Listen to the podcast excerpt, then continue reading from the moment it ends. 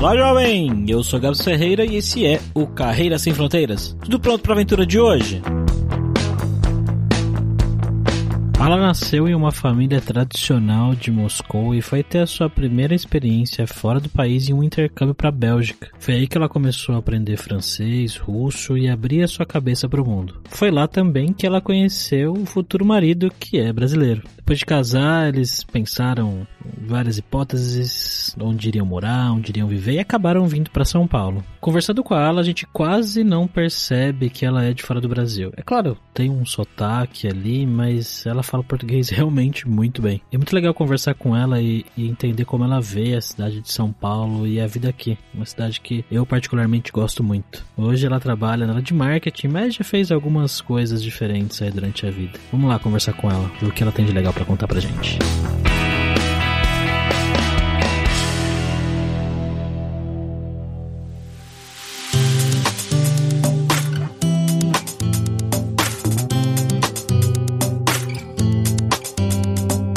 E para conversar com essa russa brasileira, estamos aqui como sempre com ele, o nosso viajante poliglota, Fabrício Carraro. Como é que você tá, Fabrício? Privet, Gabs. Hoje eu tô em casa aqui, porque posso falar russo, a gente pode falar português, o que quiser. Com a Ala, como é que você tá, Ala? Tudo ótimo, pessoal. E aí? Chegando aqui, né? Vamos bater esse papo agora.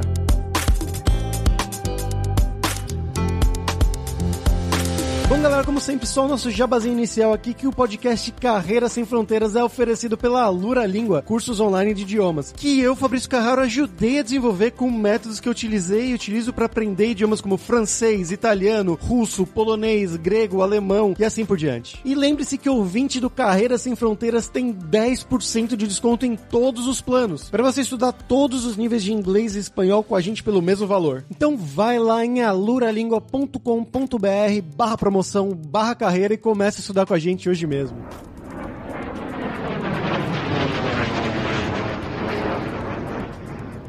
Bom, Ala, como sempre, né, a gente começa esse programa pedindo para os nossos convidados se apresentarem. Então, fala um pouquinho de você, de onde que você é, né? A gente já falou que é da Rússia, né? Mas de onde exatamente? O que, que você fez da vida, de estudar, de trabalho, etc. E como que você veio parar aqui no Brasil? Dá um passo a passo aí pra gente. Eu sou a Ala, eu sou russa, né? Como o Fabrício falou, de Moscou. Então, nasci, cresci, vivi por mais de 20 anos em Moscou e faz 8 anos que estou aqui no Brasil. Bom, falando um pouco da minha história Eu vim de uma família bem clássica russa, né? Os meus pais são russos também, de Moscou, tem um pouco do interior da Rússia. Sou formada em linguística em letras, então, pela formação, eu trabalhei muito com criança, com adulto, dando aula de inglês, né? Na época. Mas tive uma grande oportunidade de fazer um intercâmbio na Bélgica, depois de um tempo de estudo, quando eu já estava na faculdade. E assim eu comecei a me abrir para o mundo, porque antes disso, né? Eu era bem tímida, bem na minha, falava russo apenas apenas. E aí, quando eu comecei a aprender inglês e francês, né, começou a me abrir muita porta. E assim, eu fui parar na Bélgica, fiz o meu intercâmbio, que eu conheci várias pessoas. E na época, inclusive, conheci meu futuro marido, né, que é brasileiro. Então aí já fica mais claro como eu parei aqui. Então, depois que a gente resolveu, teve umas, na né, escolha de onde morar. E para mim foi muito, sempre muito fácil de me adaptar com coisa nova. Eu sempre tive muita curiosidade pela diversidade de pessoas, línguas, culturas. Então a ideia de morar no Brasil me brilhou muito o olho e eu tava bem nesse momento de transição, né? Eu acabei de me formar, não tinha muito muito laço, né, me prendendo, além claro, além da minha família, meus pais, meu pai, minha mãe, né? Sou filha única, então foi difícil, né, romper, mas acho que foi uma escolha muito minha, né? Eu queria seguir muito esse caminho de aprendizado, de autoconhecimento e de culturas. Então, vim para cá e fui atrás dos meus sonhos, vim sem falar uma palavra em português, sabia falar algumas cores. Eu lembro, eu usava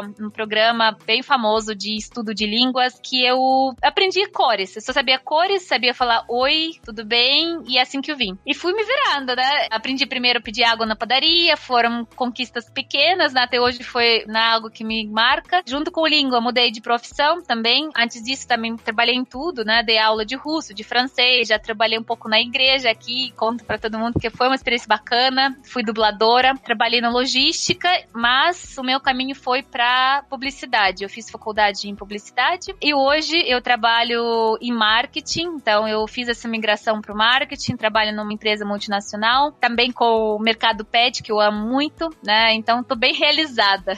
Mas então foi isso, você tinha feito essa faculdade, nessa né, mais focado em linguística lá fora, e quando você veio para cá você fez uma outra faculdade de, de publicidade. Isso, isso, eu fiz uma pós, na verdade, não, porque na Rússia são cinco anos, né? não são quatro. Então você sai já mais especializado, né? não é quatro anos, então são cinco. E aqui eu fiz uma pós de dois anos. Dois anos em marketing digital, né? Com ênfase em digital e em comunicação. Então assim eu conectei as duas fortalezas, vamos dizer, que eu sempre gostei. E como foi o início da vida aqui no Brasil, Ala, quando vocês chegaram? Encontrar lugar para morar e se adaptar? Olha, na parte de morar foi fácil, né? Por meu marido ser daqui, então família dele, a gente morou bom tempo junto com amigos dele, né? Foi uma ah, transição, né? De um casal mais jovem. Aí a gente foi buscando, né? Foi fácil para mim nesse sentido de encontrar o lugar para morar. Em termos de adaptação, eu confesso que foi uma jornada, porque culturalmente é bastante diferente, não vou mentir. Hoje eu tô super adaptado, eu adoro cultura daqui, me identifiquei muito. Meus amigos até brincam que nasci no lugar errado, a cegonha errou.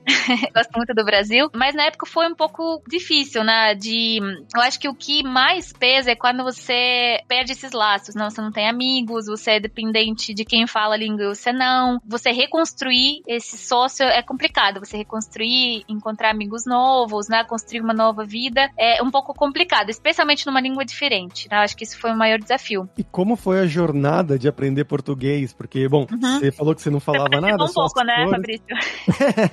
um pouquinho, mas conta pra gente aí, como é que foi para você, uma russa, aprender uma língua como o português, né? Que não tem nada a ver. Olha, eu confesso, não, não vou né, mentir, para mim foi realmente tranquilo. Eu acho que por ser linguista pesa e eu sempre tive muito. Eu tive facilidade, eu gosto de línguas. Então, como eu já tive essa base de latim, né, por falar francês, eu peguei muito rápido. E eu fui muito na vivência. Então, eu até fiz um curso, vamos dizer, oficial numa escola daqui, de duas semanas, mas muito mais para conseguir um, uma certificação que chama CELPBRAS, não sei se vocês conhecem, uma certificação uhum. de língua portuguesa, mas aprendizado foi no dia a dia. Então, falando com os meus colegas, meus amigos daqui, eu assistia muito YouTube, assistia muito vídeo, assim, muito mesmo. Eu escolhia um tema que eu gostava e assistia, lia bastante, mas é mais assim no convívio. Então, eu fui decorando as palavras e eu acho que é ser muito o que fala o cara de pau, não? Você aprende já usa, porque eu acho que o que bloqueia muito é você querer chegar num nível muito bom de língua para começar a falar. Eu acho que o segredo no meu caso foi, eu aprendia, por exemplo, ah, caipirinha com limão. Aí eu já ia no bar e treinava, sabe assim? e aí eu começava a juntar, ah, eu quero, ah, eu quero com limão. Aí fui mudando as frutas. E assim eu fui aprendendo. Acho que o melhor caminho é essa vivência mesmo. De que cidade você era mesmo? Desculpa, Ala. De Moscou. Ah, de Moscou mesmo. Moscou é uma cidade grande, assim como São Paulo, mas eu imagino que tenha muitas diferenças, né? Como é que foi o choque uhum. cultural quando você chegou aqui? Primeiro que me chamou a atenção é a cidade em si. O Fabrício provavelmente conhece, não sei se você conhece Moscou, mas é uma cidade muito grande também, tem muito prédio, tem muita parte cultural, né? Tem muito prédio antigo, tem metrô, que é gigante, que você faz tudo a pé. Por exemplo, eu nunca tive carro em Moscou, porque não precisava, tudo você faz a pé. Tem muita parte que eu já falei, né? De prédios antigos. Então, é uma vida muito rápida também. As pessoas são muito agilizadas, né?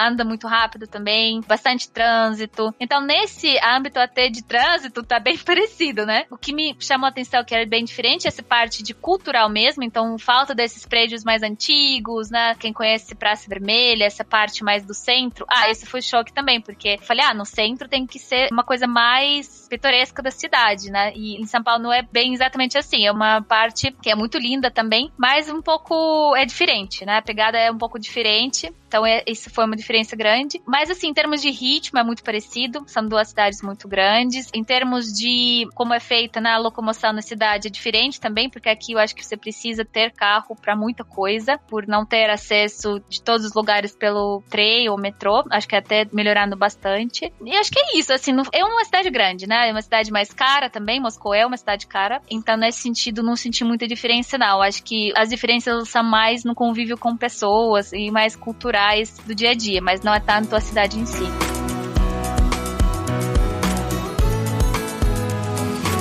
Então fala sobre isso, sobre o convívio, a diferença no convívio com russos com o convívio com brasileiros. Bom, vamos lá, eu vou tentar relembrar, porque eu acho que já acabei esquecendo algumas coisas, né? Mas o que mais chama atenção é, eu sempre conto essa história, né? Quando você encontra uma pessoa desconhecida aqui no Brasil, as pessoas são mais abertas, né? Elas te encontram com um sorriso, às vezes com um abraço, né? Isso para mim foi muito estranho. Acho que uma coisa mais estranha, as pessoas te abraçando. As pessoas que você não conhece, eu lembro que eu ia, por exemplo, lá no bairro que a gente morava, a gente morava na época no São Bernardo, eu ia num salão tinha uma moça que me abraçava o tempo todo, assim, e eu não conhecia ela, era uma moça do salão. Eu chegava, assim, a me encolher inteirinha, sabe? Era muito estranho, porque contato físico é muito. para mim não era muito comum, assim, sabe? Você não dá oi com abraço, com beijo, então acho que isso foi uma diferença grande, que hoje eu tô super acostumada, sou a primeira a ir abraçar as pessoas. Eu acho que isso foi diferente. A questão também de horário, essa questão de tempo, né? Porque aqui, por exemplo,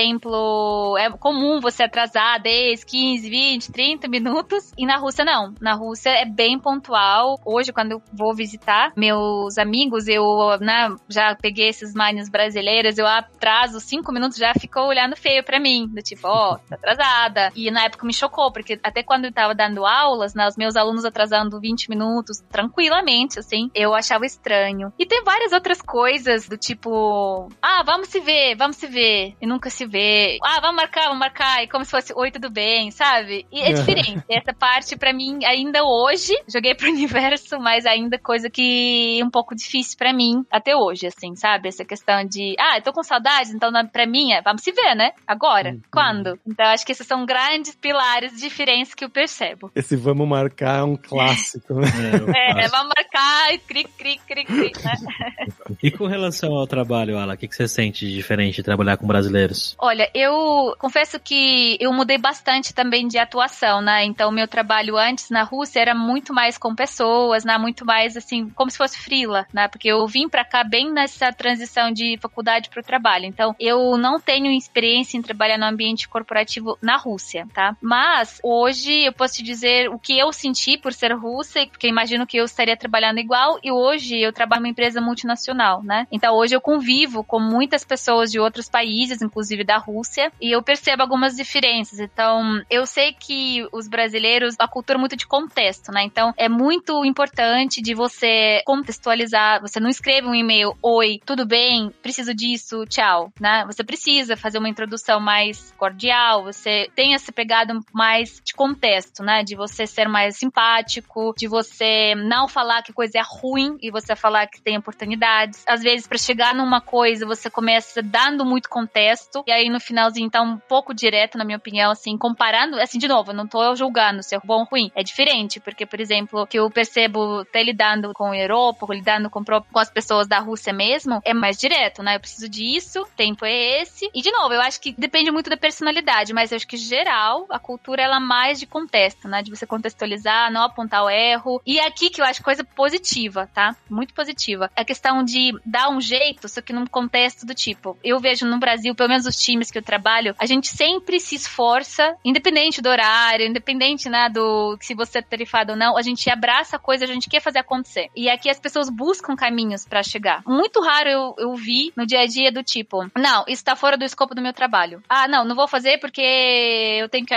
Não dá, não cabe. É muito raro, muito mesmo. E eu vejo isso traz muita criatividade no processo de trabalho, isso traz muita flexibilidade, adaptabilidade. Acho que são pontos muito positivos de como o brasileiro trabalha. Claro, pra pessoa isso pode trazer um estresse, né? De não saber falar não, de abraçar muita responsabilidade, mas eu entendo como pro mercado de trabalho, isso é positivo. E voltando um pouquinho mais ali atrás, como é que foi para você a sensação de fazer a sua primeira entrevista? Já foi em uhum. português direto ou você pediu para fazer em inglês? Como é que foi esse processo? Você achou que teve algum uhum. preconceito por ser estrangeira ou nenhum? Deixa eu tentar resgatar. Primeiras entrevistas eu fiz em inglês, mas foram umas entrevistas. Porque, assim, realmente, só pra situar, eu aprendi português realmente bastante rápido no nível de poder me expressar. Então, eu comecei a fazer em português muito rápido, mais ou menos depois de um ano de morar aqui, até menos até, porque eu já entrei na faculdade depois de um ano, então eu peguei muito rápido mesmo. Primeiras mesmo eu fiz em inglês, e como foram pra, por exemplo, pra escola de línguas, pra esses trabalhos mais pontuais, uma eu até fiz em russo, porque era uma empresa russa, então não tive nenhum tipo de preconceito ou uma coisa que eu senti diferença. Agora, quando eu comecei a aplicar nas empresas daqui, não posso dizer não era um preconceito. Eu nunca senti preconceito por ser estrangeira, mas eu senti, por exemplo, as pessoas me chamando às vezes para ver com o que é, sabe? Do tipo, deixa eu uhum. chamar ela, será que ela fala mesmo? Por isso, o primeiro emprego foi mais difícil de arrumar, porque as pessoas acho que ficavam muito na dúvida do tipo, ah, será que ela sabe escrever? Será que ela sabe se virar? Será que ela vai dar fora? Então, primeiras entrevistas eu lembro bem assim, quando eu ainda também nem sabia direito o que, que faz a publicidade, né? Eu lembro que tinha muito isso. Eu ia, me apresentava, as pessoas tiravam todas as dúvidas da minha vida. Ah, como que você parou aqui, sabe? Aquelas curiosidades uhum. básicas. Ah, e o frio, né?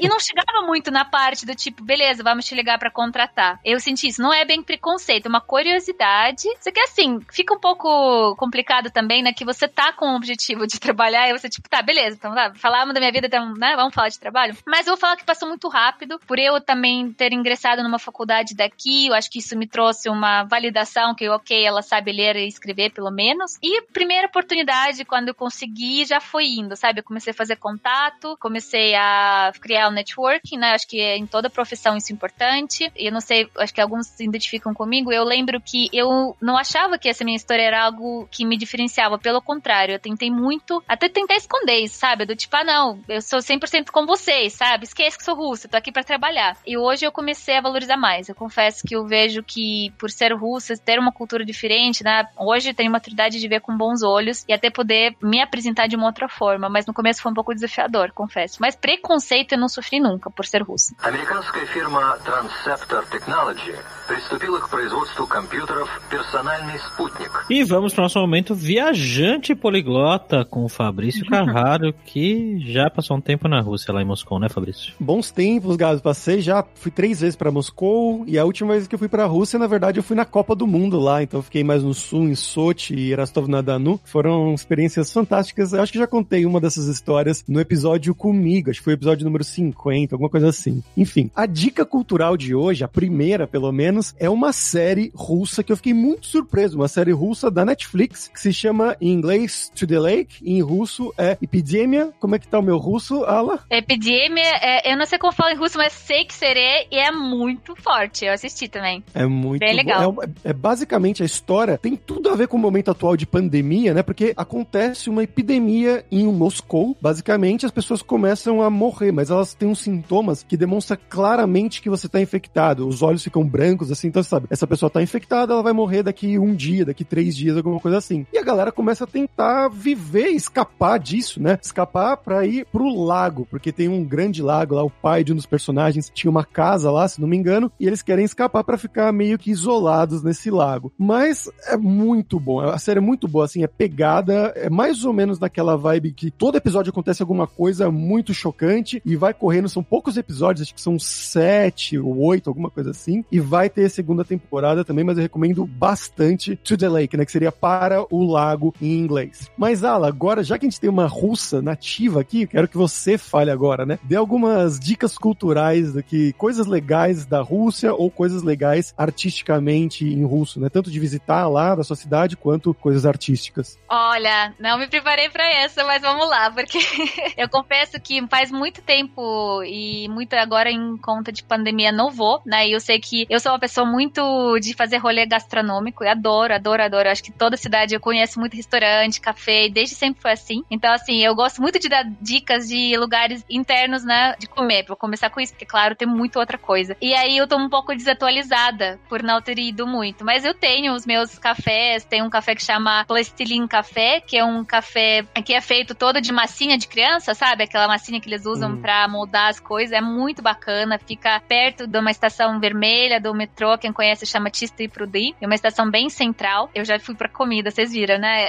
Os interesses das pessoas. Mas Rússia, assim, Moscou é muito rica nesses lugares. Quem gosta dos. Até posso até montar uma listinha, disponibilizar com os meninos, que eu tenho os meus lugares nessa vibe. Tem muito muito lugar assim underground, né? Que você descobre e fica lá no terceiro andar de um prédio abandonado. É muito legal, assim. A Rússia é muito rica. Sobre os lugares, eu vou ser bem clichê, talvez, né? Mas assim, é obrigatório a Praça Vermelha, com certeza, porque assim, acho que passa uma. Ela é vermelha, não sei que vocês sabem, né? Por ser boni... Krasner era bonito, né? É Krasivy. Ou seja, ela realmente é muito linda e ela traz uma história de muitos anos, assim. Só pisar lá, você já imagina anos de história né? Porque o Kremlin ele já foi feito de madeira, ele já foi queimado algumas vezes, então imagina tudo aquilo que aconteceu. Uma parte que talvez já não é tão famosa, que é uma feira antiga, que era uma feira de vários países que chama, o Fabrício deve conhecer, que chama Vedenha, você conhece? Sim, eu fui andar de esqui no gelo lá no Vedenha. E assim, eu fico surpresa porque não é todo mundo que conhece, porque não é o primeiro depois da Praça Vermelha a ser visitado, mas eu gosto muito, porque ali é um mergulho na União Soviética, basicamente, né? Porque lá tem construções daquela época, porque o próprio espaço foi criado para os países né, das repúblicas da União Soviética para eles poderem expor suas riquezas. Então, Cazaquistão, Uzbequistão, esses países eles levavam tudo de bom para apresentar naquela feira. E tem fontes lindas. Hoje eles estão sendo refeitas em ouro. É muito riqueza, sabe? Acho que Rússia você espanta às vezes. Você vai metrô, acho que tour pelo metrô também vai chocar muitas pessoas. É o famoso também, mas tem tours, eu sei que estão sendo organizados, eu super recomendaria porque é uma coisa do outro mundo também. Parece museu, museu no metrô, porque na época do Stalin, né, quando foi sendo feita a construção, ele queria investir para mostrar que a União Soviética, que o país era muito rico. Ele focava para mostrar para os outros também. Então era muito em ouro. Realmente, você tem até medo de encostar, sabe? De coisa, sei lá, de tão rico que é. Em termos de cultura, eu sou muito ligada em música, né? Eu fiz como clássico educação russa, fiz balé por muitos anos, sempre muito gordinha, então sempre me tiravam do palco, mas eu gostava, né? Mesmo assim. Toquei muito por muito tempo piano, então eu gosto muito de música clássica. O que eu sempre aconselho é teatro, ópera, balé, algo bastante acessível lá e de muita frequência. Então, mesmo se vocês forem visitar, sempre é bom fazer uma reserva com antecedência, né? Mas mesmo se vocês chegarem, poxa, o que, que eu vou fazer hoje? Dá para encontrar alguma peça? Tem muito teatro, eu não sei falar quantos, mas tem muitos teatros. O próprio Kremlin, né, tem balé, tem ópera. É muito rico isso. Então, quem gosta, é impressionante, assim, a quantidade de coisas que passa. Isso eu sinto ainda um pouco de falta, porque até aqui em São Paulo tem bastante, mas a frequência é pouca, né? E não é tão acessível às vezes. E lá, eu acho que quem gosta vai pirar mesmo, vai adorar e dá para fazer um roteiro cultural só fazendo isso, só indo de um museu para o outro, de uma ópera para outra. E o que eu curto também muito fazer em Moscou, eu ando muito de patins, dá super para andar porque Moscou é muito plana, né? Moscou quase não tem morro, não tem nada disso, é muito plana, porque ela é situada numa parte plana. Me divertia muito andando de patins pelo Moscou. Então quem gosta também, tem muitos parques, muitos mesmo, que dá para achar assim, muito fácil. E eu sei que depois da Copa, o governo fez muita adaptação para o estrangeiro. Então agora, por exemplo, você entra no metrô, tem transcrição, né? Quem não sabe a língua alfabeto é cirílico. O alfabeto cirílico ele é bem diferente do alfabeto que é da base latim, né? Então você tinha que aprender. Agora é mais fácil porque eles transcreveram tudo, então dá para ler as placas, então ficou mais tranquilo, né? E também,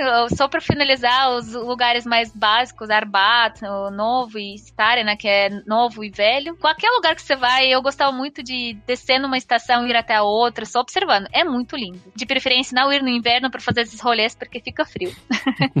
Acho que seriam essas minhas várias dicas, mas eu posso montar uma listinha, quem quiser. E em São Paulo, Ala, você tá falando que curte bastante viver aqui, morar aqui, sair. O que, que você tem de dicas pra galera de São Paulo que você curte fazer? Bom, agora na pandemia piorou bastante, né? Mas, como eu falei, eu sou muito foodie, né? Eu gosto muito de comer, então eu, eu saio bastante com os meus amigos para os rolês gastronômicos. O que eu mais gosto aqui é essa diversidade é, cultural também, que você pode experimentar. Você vai, por exemplo, para Liberdade. Eu gosto muito de passear na Liberdade. Um dos almoços que a gente teve, né, Fabrício, foi lá, inclusive, um tempo atrás. Então, você conhecer comidas asiáticas, né, as comidas mais, assim, da Coreia, Japão, China, muito bacana. Eu gosto muito de passeios nos parques, né, então, recentemente descobri Jardim Botânico, achei maravilhoso. Não, eu não conhecia. Conheci na pandemia, inclusive, porque era um dos únicos abertos. Eu gosto muito de andar de bike pela cidade, porque essas ciclovias, né, do final de semana, ou os próprios que a governo tá fazendo, eu acho que são um ótimo jeito de você se exercitar e de você conhecer a cidade. Tem muito lugar também que eu vou muito com amigos, por exemplo, na Paulista, né, descobrir exposições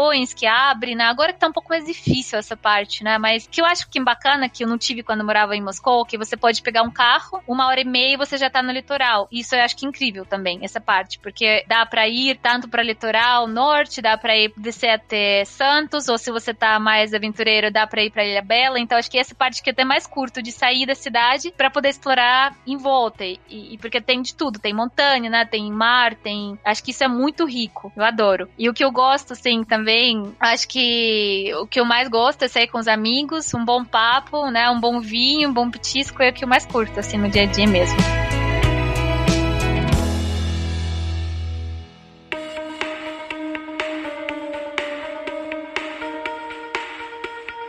Eu nunca fui pra Rússia, mas eu ouvi um podcast recentemente, que é o melhor podcast que eu ouvi nos últimos tempos, que chama Wind of Change. Vocês conhecem Wind of Change, a música do Scorpions? Só a música, é. Sim, só a música, o podcast não. O podcast chama Wind of Change. Tudo começa com uma teoria, tem uma teoria de que a CIA, né, a Agência de Inteligência dos Estados Unidos, escreveu essa música para ajudar a difundir o rock dentro da União Soviética. Olha aí. Olha só. E aí o cara começa com essa teoria, que essa música foi feita assim, e ele vai e começa a investigar. E ele ficou anos investigando e gravando esse podcast. Ele conseguiu gravar entrevista com o empresário dos Scorpions, com o vocalista dos Scorpions, com um monte de gente da CIA. E é um podcast incrível. Acho que são oito ou nove episódios. E é muita, muita, muita história foda de legal, assim. Então, um podcast muito bom. Vocês têm que ouvir. Vocês vão. Legal. Vocês vão, vocês vão curtir. É muito, Gostei muito legal também. mesmo. Curioso. É que é o começo do, da música, né? Ele fala I follow the Moskva down to Gorky. Isso. Nossa, assim, Isso, Então ele ele escreveu fala- essa música, vou dar um pequeno spoiler, né? Mas ele fala que escreveu essa música, o, o vocalista do- dos Scorpions, porque teve um, um festival de rock em Moscou, acho que foi em 89, se eu não me engano, que tocou um monte de banda, Motley Crue, Scorpions, Bon Jovi, e depois desse festival, que acho que foi o primeiro festival grande depois que caiu a cortina de ferro, né, da Guerra Fria e tudo mais, e ele ficou muito inspirado de ver os jovens de Moscou, os jovens russos curtindo rock e tudo mais, e depois eles teve um passeio de navio com as bandas no Rio Moscou, né, que tava as bandas e aí estavam soldados da União Soviética e agentes da KGB e agentes da CIA e todo mundo misturado no navio tocando, né, e, e por isso que ele se inspirou e escreveu essa música. Isso é o que ele diz, né, mas pode ser que não tenha sido isso. Mas I want to É, believe. nunca saberemos. é muito bom, é muito bom mesmo. Sobre essas coisas que a Ala comentou, só duas coisas que eu queria falar em cima. Uma que é das estações de metrô que realmente são lindíssimas, lindíssimas. E uma curiosidade é que você fica na escada rolante. Tipo, não é que em São Paulo que você É. tem, por exemplo, algumas estações muito altas. Então você vai, tipo, dois ou três jogos de escadas pra descer, né? Dois ou três plataformas. Na Rússia, não, em Moscou pelo menos, é uma só. É uma escada rolante que você fica, tipo, três minutos, quatro Sim. minutos na escada rolante não acaba nunca. É meio assustador, assim, é muito, muito fundo. Eles vão um na frente do outro, né? E você consegue observar todo mundo, aí tem, rola aquele contato visual, você olha pra É. baixo, você não sabe pra onde olhar, porque você fica minutos lá, é verdade. E o pessoal fala que podia ser usado como bunkers, né, na época da Sim. Guerra Fria e tudo mais, por isso que elas eram tão profundas assim. E o outro ponto é sobre a, a Praça Vermelha, que a primeira vez que eu fui pra Moscou, isso foi em 2010, ainda tinha o Lenin lá. Eu acho que, não sei se como é que tá, se tá aberto, se tá fechado atualmente, mas todas as outras vezes quando eu voltei lá tava fechado. Mas essa vez estava aberto, que eles estão expondo o corpo do Lenin, o, o Lenin mesmo, né? Eles fizeram, mumificaram o corpo dele lá e ele tá exposto ali na, no Kremlin, ali dentro do Kremlin na Praça Vermelha. Tem tipo um, um mausoléuzinho que você entra e você vê o cara lá. É uma situação muito, muito bizarra se você for pensar. Mas é, é, realmente você sente uma outra vibe. Assim, você entra, coloca o pé na Praça Vermelha, é uma outra vibe. Você consegue sentir a história do lugar. É muito legal mesmo. É o que eu sempre falo, e eu acho que você, pra você sentir a Rússia, né, você precisa também conhecer, eu acho que outros países, dos outras culturas, por exemplo, a própria Europa é bem diferente, né? Os países da Europa, elas são bastante, assim, cada uma tem sua diferença, com certeza, mas se você vai pra Rússia, você sente muito contraste, né? Muito diferente. Eu acho que essas, você pisar e às vezes ver, do nada surge uma lembrança da União Soviética, sabe? Um negócio construído lá nos anos 90, 80, 70. E assim, é muito louco, porque isso acontece do nada. É uma cidade super moderna, tem aquele Moscow City, que tem umas, uns prédios gigantes de vidro. Aí você vai pra outra estação, já é tipo, você voltou pra aquela época antiga. É muito. Esse contraste, ele é muito perceptível, é muito chocante pra quem não tá acostumado. Eu acho super vale conhecer, né? E aí depois já a gente pode deixar pro próximo episódio, mas também dar um pulinho em São Petersburgo, que é outra maravilha, né? Que é outra cidade que é fantástica. Bom, Ala, agora vamos falar sobre dinheiro. Eu queria que você contasse um pouquinho pra gente como que é a relação do custo de vida, se a gente fizer uma comparação de Moscou e São Paulo. O que, que você acha que é muito mais caro aqui, que uhum. lá era mais barato, né? Aluguel, comida e tudo mais. Eu vou falar que tanto São Paulo quanto Moscou são cidades caras, por serem cidades centros, assim, econômicos, que geram muito dinheiro, então tem muita liquidez de pessoas, de trabalho, então é uma cidade cara. Então, se eu comparar, eu falaria muito, muito, muito próximo. É quase igual. Por exemplo, algumas coisas eu acho na Rússia são um pouco mais baratas. Eu vejo parte. Se você vai num restaurante bom na Rússia, você paga um pouco menos que aqui. Mas aluguel eu acho que é mais caro. E claro, né? Dependendo onde você vai morar. Mas assim, quando eu falo mais caro, é 5% mais caro. Nada muito absurdo. Porque São Paulo, eu não conheço muito outras cidades do Brasil para fazer a comparação. Mas comparando São Paulo com Moscou é muito parecido. São cidades muito caras. A moeda da Rússia, eu não sei se todos sabem, é rublo, né? O rublo, ele hoje, eu não sei exatamente qual é a conversão, mas eu acho que hoje deve estar mais de um real, deve ser uns 7, 8 rublos. Ou seja, rublo é mais desvalorizado que real. Então, quando você faz essa conversão, real até que rende em Moscou, então é um país bom para ir, né?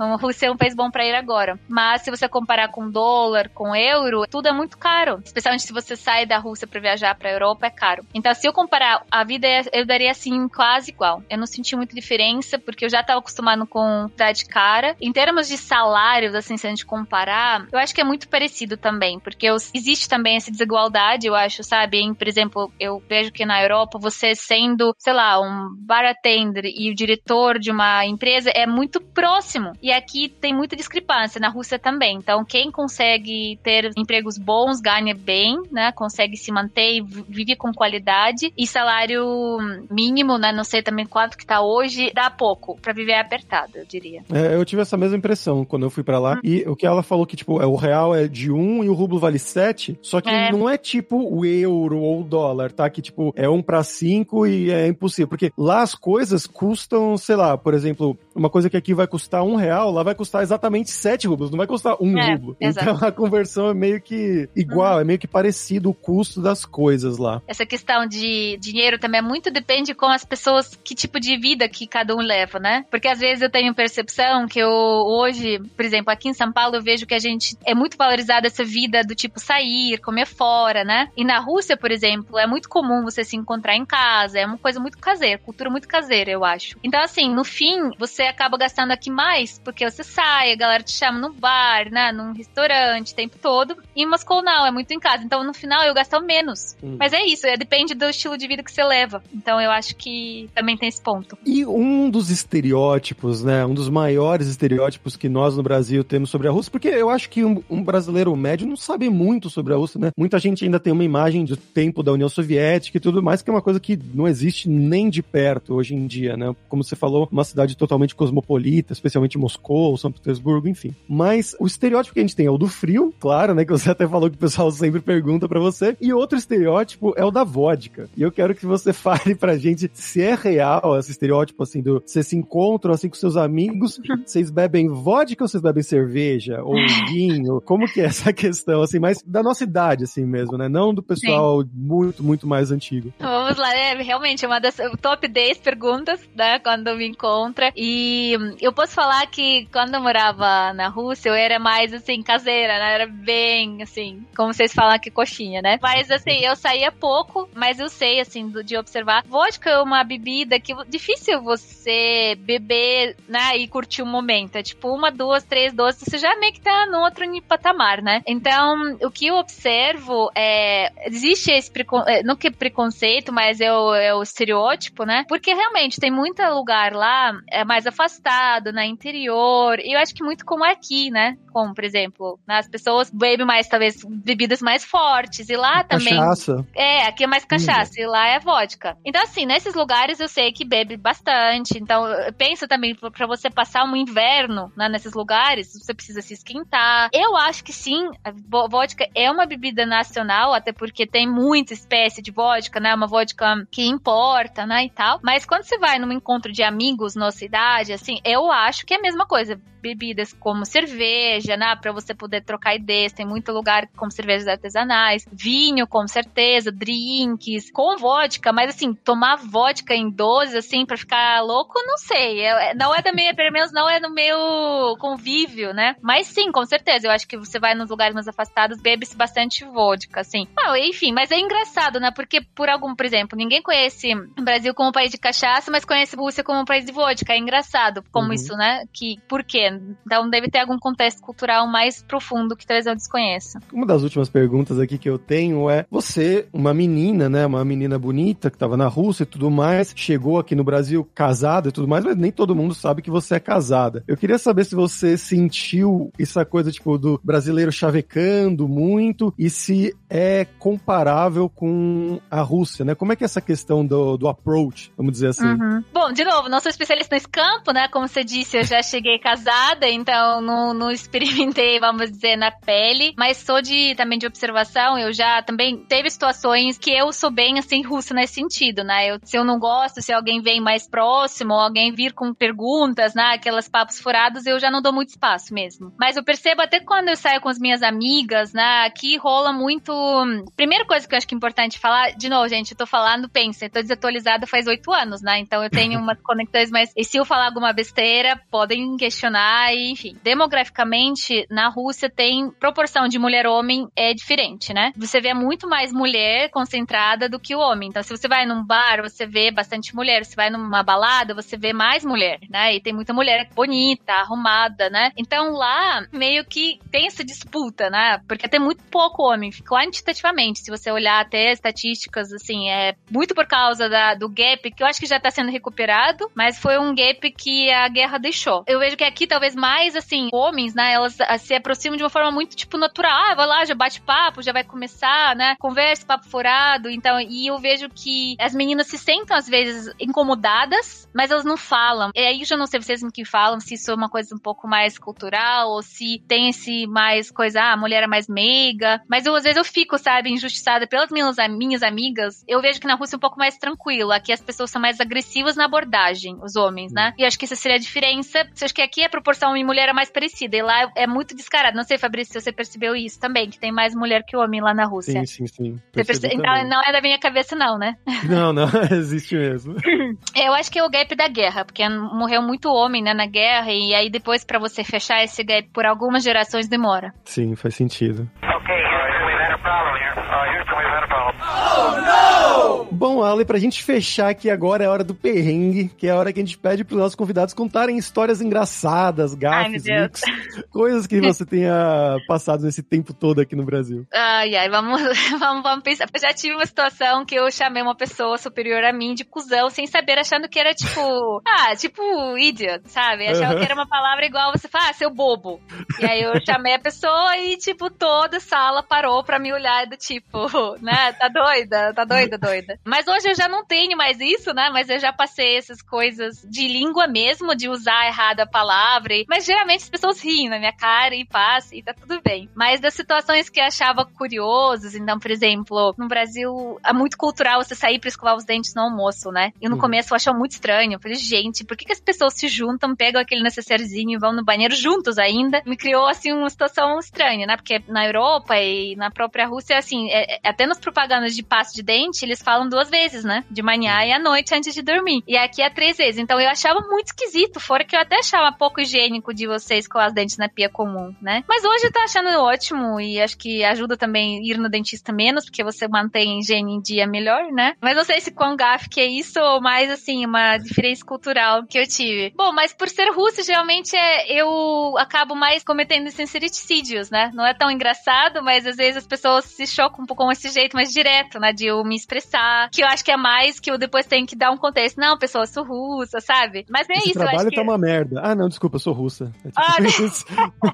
não, mas eu tento, gente. Eu acho que é o segredo você sempre ser respeitoso, né? De você tentar. Eu sei que eu que sou de fora, então eu não posso impor o meu jeito, eu tenho que navegar bem. Mas assim, das coisas engraçadas que eu consigo sempre foram é, ligadas a essas linguagens, né? E as pessoas gostam muito de me ensinar. Por exemplo, tem uma amiga minha que ela tem um orgulho de me ensinar o que, que é pé de manga. Porque Porque eu falo, gente, mas pé, o que, que tem a ver pé com árvore, né? E ela me fala, não, é pé de manga, pé de jabuticaba, né? E ela, ela sempre me fala. E muitas pessoas têm muito orgulho de me ensinar as coisas, sabe? Tipo, ah, fui eu que ensinei ela isso. Por isso que eu acho que eu me identifiquei tanto aqui, porque foi, claro, sempre no dia a dia existem, nas situações que eu me sinto estranha, do tipo, hoje eu já amadureci, mas zoeiras com sotaque, né? Com palavras que eu não pronuncio direito. Às vezes é, fica, você se sente meio, ai, poxa, vou atrás, né, pra aprender. Mas sempre foi um tratamento super tranquilo, super de boa, muito respeito. E hoje já não faço tanta já gafes, né? Não sou sincericídios mais que qualquer outra coisa.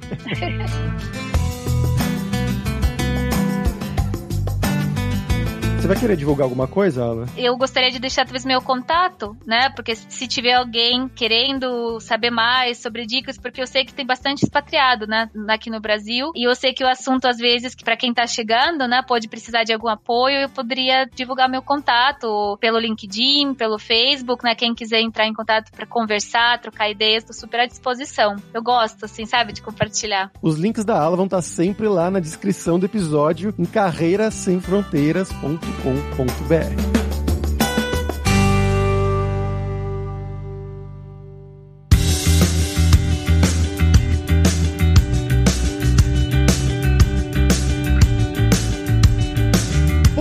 por hoje é isso. Passiva Balchoia pela sua audiência. E se você gosta do Carreira Sem Fronteiras, recomende para cinco amigos. E dá cinco estrelas no iTunes para nossa comunidade crescer sempre cada vez mais. E não deixe de conhecer a Lura Língua para você reforçar o seu inglês e o seu espanhol e dar aquela força, tanto no seu currículo quanto na sua vida profissional. E só lembrando que o ouvinte do Carreira Sem Fronteiras tem 10% de desconto em todos os planos. Então vai lá em aluralingua.com.br barra promoção, barra carreira e começa a estudar com a gente hoje mesmo. Além também, é claro, da alura.com.br que tem mais de 1.200 cursos de tecnologia, tanto nas áreas de programação, marketing, inclusive o marketing digital, que é a área da ala, mas também de design, business, soft skills, curso de como você criar o seu currículo em inglês ou em espanhol para mandar pro exterior. Então, com certeza vai ter o curso para você. Então, pessoal, até a próxima quarta-feira com uma nova aventura em um novo país. Tchau, tchau.